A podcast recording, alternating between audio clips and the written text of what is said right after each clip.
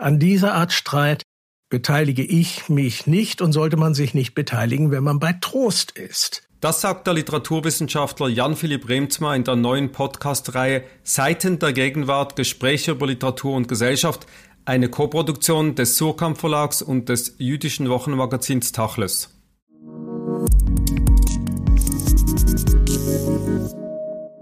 1962 hat der Philosoph und Soziologe Theodor W. Adorno einen Vortrag zur Bekämpfung des Antisemitismus heute gehalten. In diesen Tagen ist der Text beim Surkamp Verlag als Essay erschienen vor dem Hintergrund der weltweiten antisemitischen Agitation im Nachgang zum Gaza-Krieg, der durch die Massaker der Hamas in Südisrael ausgelöst wurde. Mit dem Literaturwissenschaftler Jan-Philipp Remzma wollen wir den Text einordnen und fragen, wie relevant und aktuell Adornos Analysen zum Antisemitismus und seiner Bekämpfung sind? Zunächst einmal sollte man diesen Text von Adorno als Zeitdokument lesen. Eine Reaktion auf eine antisemitische Welle, die 1959, 60 und dann ihre Ausläufer weiter hatte. Adorno wurde von einer Konferenz der evangelischen Kirche gebeten, zu dem Fra der Frage des Antisemitismus heute Stellung zu nehmen und er tat das. Man muss das in dieser Zeit sehen. Also vieles, was uns heute bewegen mag, kann darin gar nicht berührt und antizipiert werden. Der Antisemitismus selber ist aber ein überzeitliches Phänomen. Es gibt es als europäische und später die ganze Welt erfassende Obsession seit den Anfängen des Christentums. Insofern wird, ist alles, was im Antisemitismus in aktueller Weise wiederkehrt oder uns neu erscheint, mit dieser langen Geschichte, dieser mörderischen Obsession verbunden. Und deshalb ist auch jedes Dokument über den Antisemitismus etwas, was es sich heute zu lesen lohnt, weil wir vor dem Hintergrund dieser Geschichte agieren. Sie sagen im Nachwort, dass es eigentlich keinen Sinn macht, den Antisemitismus zu erklären. Und im Kontrast steht der Text von Adorno, der ja doch den Anspruch hat, Lösungen zu finden im Kampf gegen Antisemitismus. Lösungen finden und etwas auf eine bestimmte Weise erklären wollen, ist ja nicht dasselbe. Meine Skepsis gegenüber dem Wunsch, immer etwas erklärt zu bekommen, das bekommen Sie, wenn Sie die Nachrichten einschalten und irgendein Experte wird gefragt, wird immer gefragt, wie erklären Sie das? Wobei völlig unklar ist, wann eigentlich jemand sagt, ja, ja, jetzt ist es erklärt. Letztlich vermute ich, wenn er sich zurücklehnen kann und sagen, ah ja, es ist erklärt und jetzt bin ich beruhigt. Und meistens ist eine Erklärung, läuft eine Erklärung darauf hinaus, dass man sagt, das Phänomen, was du da gerade beobachtest, ist gar nicht das Wirkliche. Ich muss hinter die Kulissen gucken und etwas finden. Und wenn ich das gefunden habe, eigentlich machen die Leute nicht das, was sie tun, sondern sie machen etwas anderes und es sieht nur so aus, dann ist es erklärt. Und das halte ich für eine intellektuelle Dummheit. Man muss die Phänomene ansehen, sie beschreiben, ihre Geschichte verstehen und weiter gibt es da eigentlich nichts zu verstehen oder zu erklären was Adorno macht in seinem Text im Vortrag von 1962. Er beschreibt die Dinge sehr klar. Er sucht nicht nach Erklärungen, aber er versucht schon die Phänomenologie des Antisemitismus darzulegen. Er benennt das, geht auch zurück auf die Dialektik der Aufklärung, sein Text, den er mit Max Horkheimer geschrieben hat im amerikanischen Exil. Das Gerücht über die Juden, ist das ein Begriff, mit dem Sie etwas anfangen können? Ja, natürlich. Es, weil es sehr genau darauf verweist, was eigentlich der in Anführungszeichen gesetzt der Jude ist. Er ist eine Fantasie des Antisemiten. Und diese Fantasie wird im Gerücht, im Getuschel, im Augenzwinkern, im Gestus, denn wir wissen ja Bescheid, weitergetragen. Also dieser Satz oder diese Wortfolge, der Antisemitismus ist das Gerücht über die Juden, trifft den Kern. Es trifft den Kern und so geht es in seinem Vortrag dann auch weiter. Er geht verschiedene Bereiche des Antisemitismus, so wie er sich artikuliert, an. Er spricht von der Ontologie der Reklame im Verhältnis des artikulierten Antisemitismus. Er beschreibt den Antisemitismus, wie er sich in der Gesellschaft breit macht und wie er über die Jahrhunderte immer wieder funktioniert. Das ist eigentlich so ein Triggerpunkt. Am Schluss versucht er dann, weil es ja auch eine Koordinationsstelle ist, die verschiedene pädagogische Gruppierungen vertritt, Lösungsansätze in der Bekämpfung des Antisemitismus zu finden. Wie finden Sie, gelingt ihm das in diesem Text? Das ist mehr oder weniger ein Dokument der Ratlosigkeit ein bisschen ein Dokument der Hilflosigkeit, was nicht an etwa der mangelnden Kompetenz des Vortragenden gelegen hätte, sondern daran, dass kann man die Schulen besser machen? Kann man den Unterricht besser machen? Kann man sich in den Kindergärten anders verhalten? Dass man auf all diese natürlich antworten kann, ja, kann man hier und da auf jeden Fall. Aber die Idee, damit könnte ein solches Phänomen wie der Antisemitismus wirksam, gleichsam an der Wurzel, an die Wurzel greifend bekämpft und beendet werden, natürlich illusorisch ist. Das wusste auch Adorno. Er hat um die, das Tastende, das Hilflose seiner eigenen Worte gewusst. Er sagt, man kann natürlich in Kindergärten und in der Schule auf bestimmte Äußerungen von Antisemitismus, heute würden wir sagen auch Fremdenfeindlichkeit, er spricht von ethnozentrischen Vorurteilen achten und dann intervenieren, wenn die sich in Aktionen äußern. Aber er sagte, man kann nicht an die, in die Elternhäuser hineinwirken wo eine der möglichen Quellen ist. Er spielt da an auf eine Studie des damaligen Frankfurter Instituts für Sozialforschung, das die äh, gemacht wurde, um auf diese antisemitischen Aktionen der Jahre 59, 60 zu reagieren und wo der das Wort geprägt worden ist, sekundärer Antisemitismus. Also ein Antisemitismus, der in den Elternhäusern entstand, um die Eltern zu exkulpieren. Zu sagen, ja, meine Eltern haben dies und jenes gedacht, vielleicht getan, aber wir wollen uns, zu unseren Eltern stehen. Und deshalb müssen wir doch verstehen, warum sie so reagiert haben und damit geht oft einher eine Exkulpierung des Antisemitismus. Ja, damals war es so, dass die Juden doch tatsächlich in diesem Beruf überrepräsentiert waren und so weiter und so weiter. Und aus diesem Exkulpierungsbedürfnis zeugt sich der Antisemitismus fort. Das war eine damalige Diagnose. Die ist für uns heute historisch interessant und wichtig, aber vielleicht in dieser Formung gar nicht mehr so furchtbar wichtig. Und doch ist es interessant, weil die Studie, die Sie benannt haben, schlüsseln Sie ja im Nachwort dann wiederum auf in Zahlen. 16 Prozent der Befragten, es waren wenig Befragte, glaube ich 232, sind klare Antisemiten. 19 distanzieren sich eher davon, 41 Prozent sind so empathielos distanziert und 21 Prozent sind eigentlich ignorant. Das sind eigentlich Zahlen, wie wir sie heute auch kennen. Das sind Zahlen, wie wir sie heute auch kennen und wie man sie vielleicht sogar in den 20er, 30er Jahren gefunden hätte, wo man gewiss immer eine unter den Antisemiten eine mal größere, mal kleinere Minderheit feststellen kann. Also feststellen kann, dass eine größere oder kleinere Minderheit antisemitisch, radikal antisemitisch, darunter verstehe ich,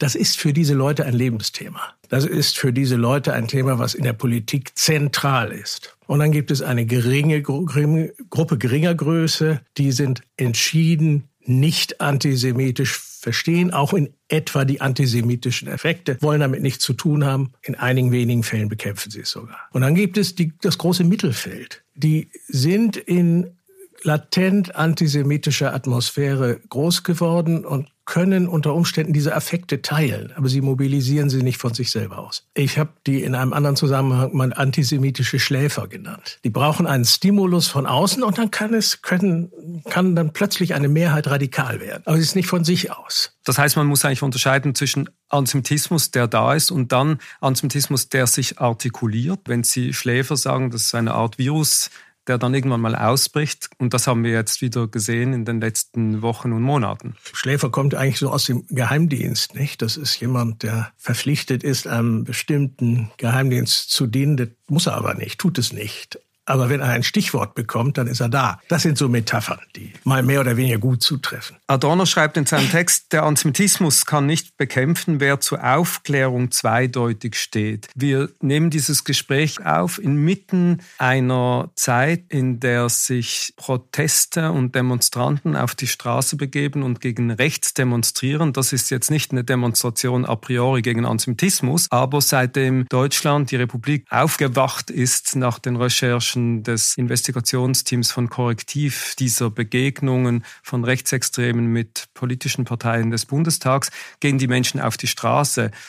Das ist ein aufklärerischer Akt, wie sie Adorno oder wie es Adorno gerne gesehen hätte. Ja, es ist jedenfalls ein Akt des Ausdrucks einer tiefen Beunruhigung und eines Verständnisses dafür, dass solche Ereignisse nicht einfach bizarr und merkwürdig sind, sondern gefährlich. Und deshalb diese Demonstration.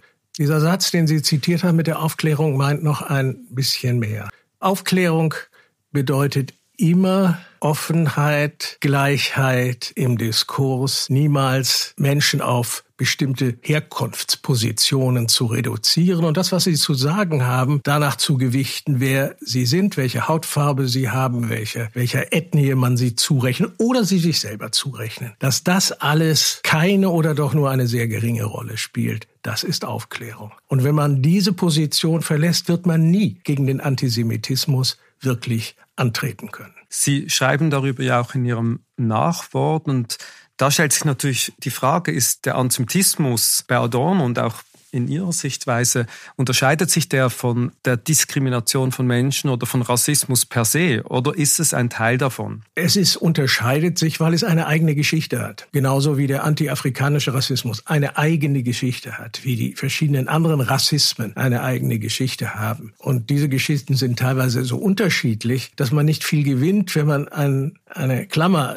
die Rassismus heißt, mit einer solchen Klammer das zusammenfügen will. Damit gewinnt man intellektuell aktuell nicht viel. Man kann es tun und sagen, in gewissem Sinne läuft das immer darauf hinaus, Menschen aufgrund von Herkunft und von der Idee, unver von der Idee unwandelbarer Eigenschaften in Gruppen zusammenzuschließen. Dann ist das Rassismus, kann man tun. Interessanter sind die verschiedenen Geschichten dieser Rassismen.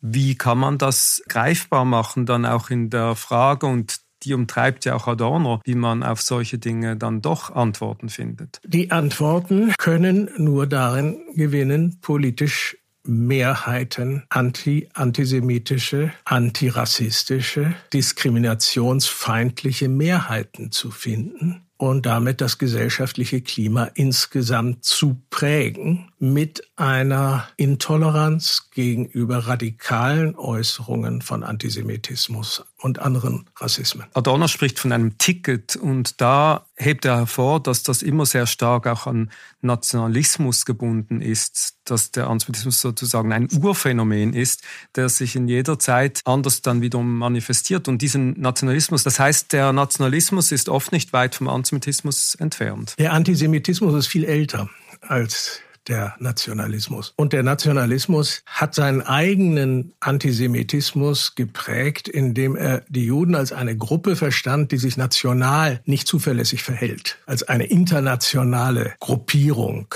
der man misstrauen muss. Das ist der nationale Antisemitismus. Der ist dann im 19. Jahrhundert zu einem rassistischen Antisemitismus geworden. Er sagte, die Juden sind kein religiöses Problem, die Juden sind auch kein nationales Problem, sie sind ein rassisches Problem. Es gibt eine rassische Feindschaft. Dieser Gedanke kommt Ende des 19. Jahrhunderts auf, sehr prominenter Vertreter ist Einer von Treitschke, der den Satz geprägt hat, die Juden sind unser Unglück. Und diesen rassistischen Antisemitismus, der hat dann seine fürchterlichste Ausprägung im Nationalsozialismus gefunden. Sie schreiben in einem Vortrag, den Sie kürzlich gehalten haben, dass die Geschichte des Antisemitismus eigentlich eine Geschichte der Antisemiten ist. Das zeigt ja eigentlich auch einen Widerspruch auf in sich selbst. Wenn es darum geht, den Antisemitismus zu verstehen, spricht man immer über die Akte der Täter und weniger die Situation der Opfer. Ja, um den Antisemitismus versteh zu verstehen, muss man den Antisemiten verstehen. Man muss ihn in seinen Obsessionen verstehen. Und es ist ein grundsätzlicher Gedankenfehler, wenn man versucht, Ursprünge des Antisemitismus zurückzuführen auf irgendetwas, was die jüdischen Gemeinschaften im Laufe ihrer Geschichte als Eigenarten hatten. Sie haben sich isoliert. Ja, sie sind isoliert worden. Sie halten sich für das auserwählte auserwählte Volk. Das tun alle möglichen Religionsangehörigen durch die, auf dem gesamten Globus. Und keinem hat das den, hat das den Hass der Restmenschheit auf den Hals gerufen. Und so weiter und so weiter. Man muss die Antisemiten verstehen, was sie jeweils treibt und antreibt. Und der Antisemitismus, der, das Phantasma des Juden ist einfach etwas geworden, wo die verschiedenen Ressentimentgemeinschaften eine Gemeinsamkeit finden konnten. Darauf konnte man sich dann immer einigen. Und das kumuliert dann bei Adorno im Text in einem Zitat, wo er sagt, sagt, wenn es die Juden nicht gäbe, die Antisemiten hätten ihn schon erfunden. Das führt uns zu Jean-Paul Sartre, auf den Sie selbst dann auch verweisen und den man eigentlich immer auch mitlesen muss in diesem Text. Er hat ja eine Schrift gleich nach dem Zweiten Weltkrieg verfasst, Überlegungen zur Judenfrage. Das würde ich jetzt behaupten, ist fast schon ein zeitloser Text geworden.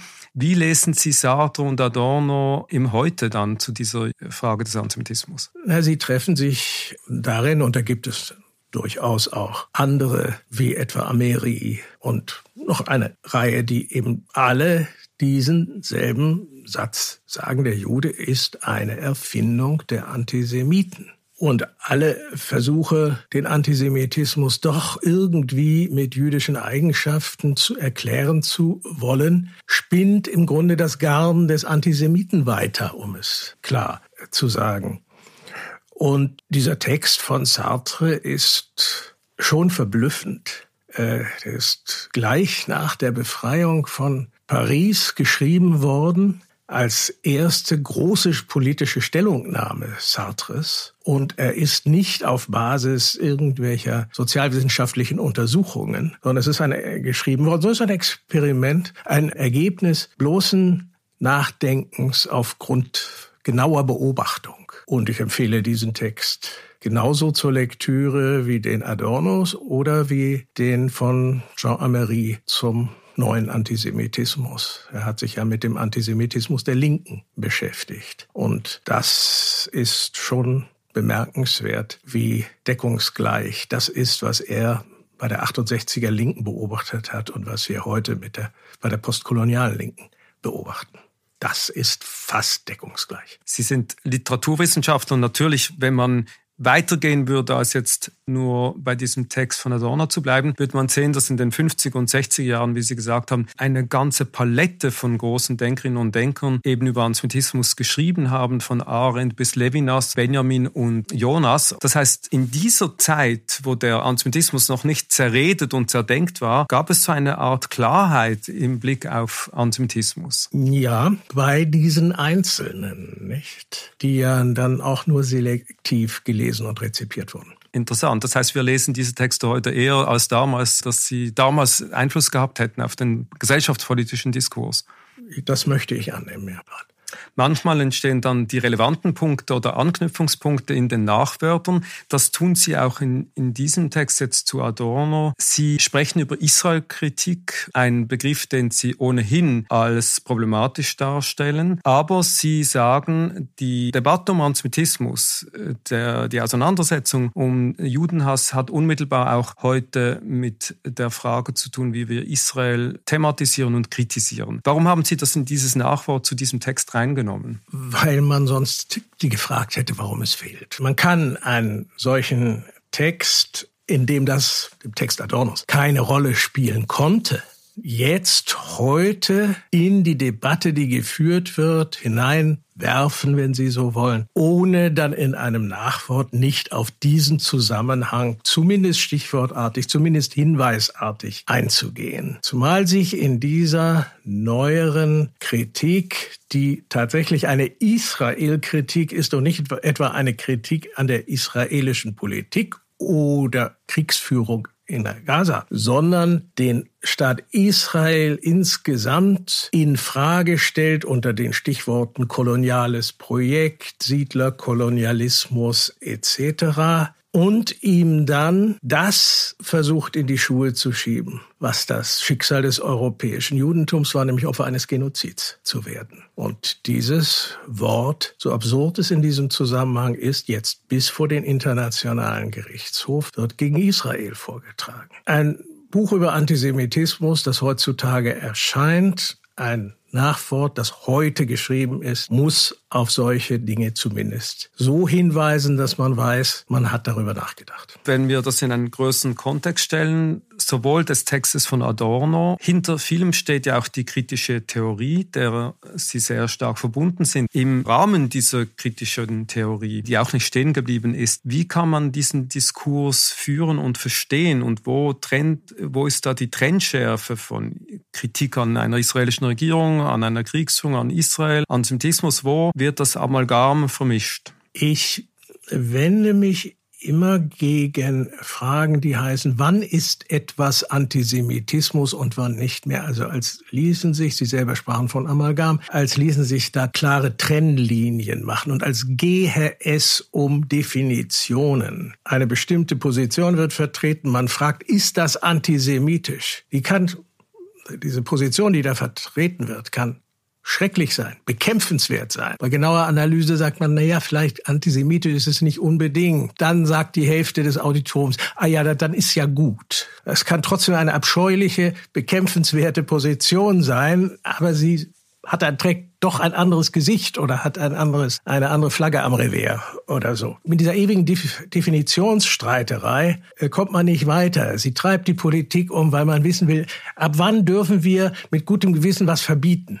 Oder ab wann darf uns keiner mehr an den Karren fahren, wenn wir es nicht verbieten? Oder irgend so etwas. An dieser Art Streit beteilige ich mich nicht und sollte man sich nicht beteiligen, wenn man bei Trost ist. Das ist, führt von klarem Denken ab. Was man beobachten kann, ist, wie diese lange Tradition des Antisemitismus ein chamäleonhaftes oder proteishaftes Wesen an den Tag legt, sich immer wieder an andere Weltanschauungen, es gibt rechten Antisemitismus, es gibt linken, es gibt nationalistischen Antisemitismus, es gibt religiösen Antisemitismus, es gibt antireligiösen Antisemitismus und, und, und, und, und. Und ein Modernisierungsschub, wenn Sie so wollen, in der Antisemitismus angenommen hat, an den Tag gelegt hat, das ist die Fixierung auf den Nahostkonflikt. Und welche suggestive Gewalt, der hat, sieht man daran, dass eine Linke, die sich, benutze jetzt dieses abgenutzte Wort, woke nannte, es war ja eine Selbstbezeichnung, also eine Achtsamkeit gegenüber den feinsten Formen von Diskriminierung in Hinsicht sexueller Identität, in Hinsicht ethnischer Identität und so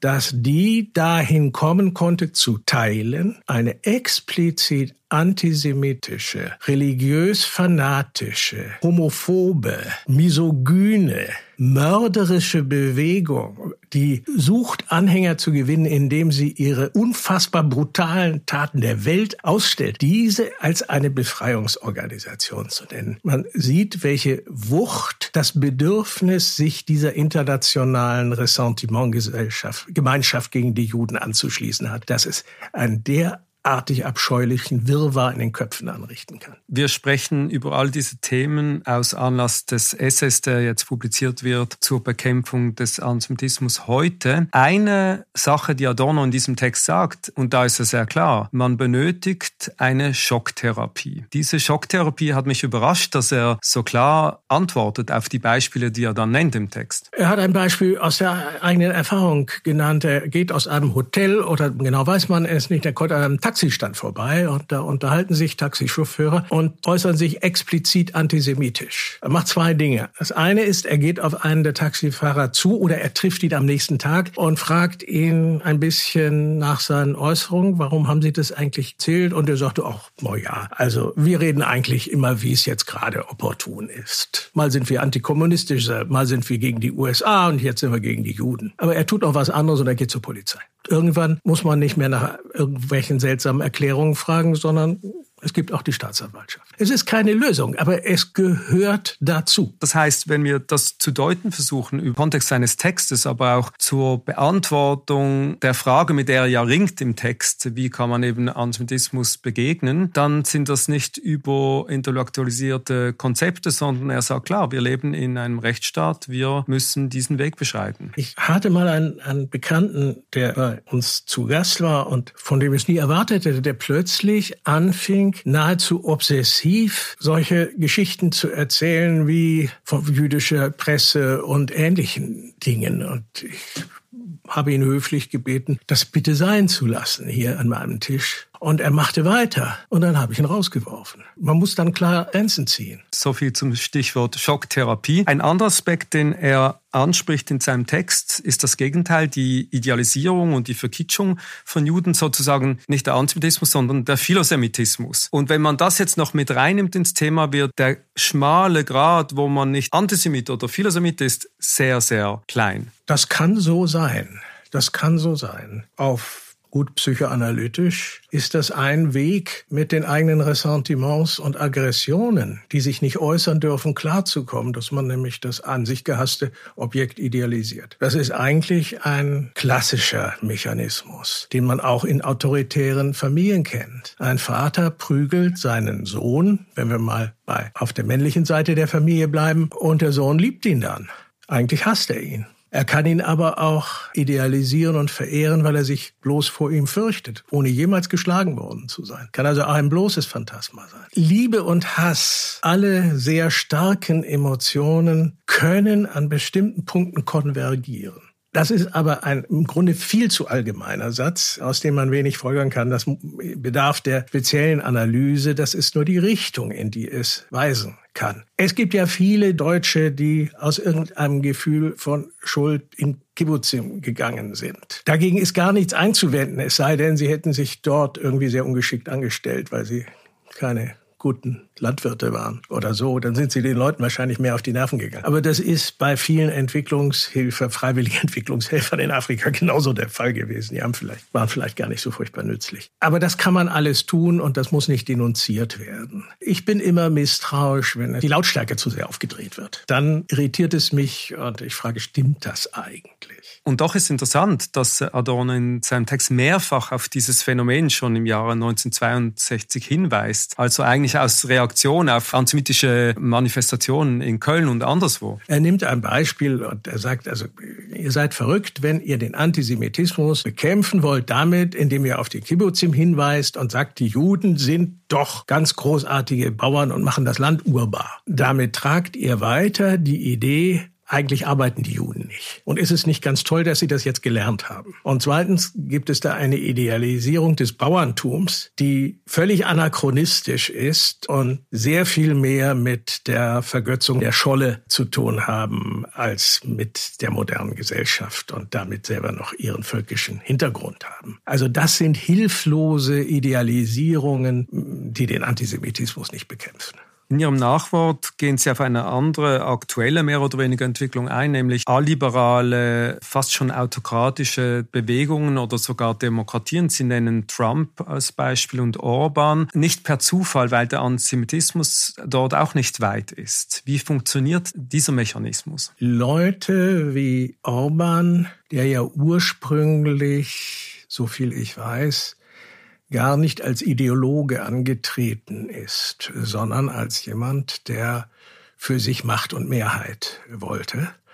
und diese gestützt hat, indem er einfach die Melodien aufgriff, die ungarisch sowieso gepfiffen wurden und hat sie verstärkt. Und bei Trump wird man etwas Ähnliches finden. Trump ist extrem egozentrisch und ergreift die Dinge auf, die von denen er weiß, dass er damit Ressentiments bedient und die ihm applaudieren oder werden ihm applaudieren. Wenn er den Antisemitismus bedient, wenn es aktuell für ihn nützlich ist, wird er es tun. Nicht, weil er selber ein fanatischer Antisemit wäre, das ist er nicht. Das ist auch Orban nicht. Irgendwann glauben Ideologen und Demagogen das, was sie selber sagen. Also sie können nicht jahrelang auf eine Bevölkerung einreden und sagen, das internationale Judentum ist repräsentiert durch Soros und den werfen wir aus dem Land, aber er hat das alles vergiftet. Irgendwann glauben sie das selbst. Das wird man immer sehen müssen. Aber weder Trump noch Orban sind im Grunde als Ideologen angetreten. Das sind Ideologen, die sehr anti-aufklärerisch sind. Und da, wenn wir dann Adornos Text nochmal lesen, jetzt zum Antisemitismus, aber auch äh, die Dialektik der Aufklärung, dort wird gewarnt vor solchen Bewegungen und man muss ganz genau hinschauen. Und jetzt passiert es wieder. Ja, Popper hat mal gesagt, das Gute an der Demokratie ist ja nicht, dass die Regierungen den Volkswillen repräsentieren. Das tun sie nicht und kein Mensch weiß, was das eigentlich ist, der Volkswille. Was Gute an, das Gute an Demokratien ist, dass man Regierungen ohne Blutvergießen wieder los wird. Und keiner, der diktatorische Ambitionen hat, kann das schätzen. Was heißt das für die Debatten in Europa der Gegenwart? Jetzt die Demonstrationen gegen rechts, gegen Rechtsextreme. Auf der anderen Seite die Kritik an den Linken, an der linken Israel-Kritik. Wie geht das weiter in einem Superwahljahr, in dem die Obsessionen, wie Sie es vorhin genannt haben, sei es zu Antisemitismus oder Rassismus, wahrscheinlich nochmals getriggert werden? Das weiß ich nicht. Das weiß ja niemand. Aber Sie werden in mir niemanden finden, der sich und die Haare rauft und sagt, es wird alles immer schlimmer. Nein, nein, das muss nicht so sein. Es kann durchaus sein, dass eine Bevölkerungsmehrheit irgendwann auch mal die Nase voll hat von diesem verrückten Spuk und die Leute einfach nicht mehr wählt,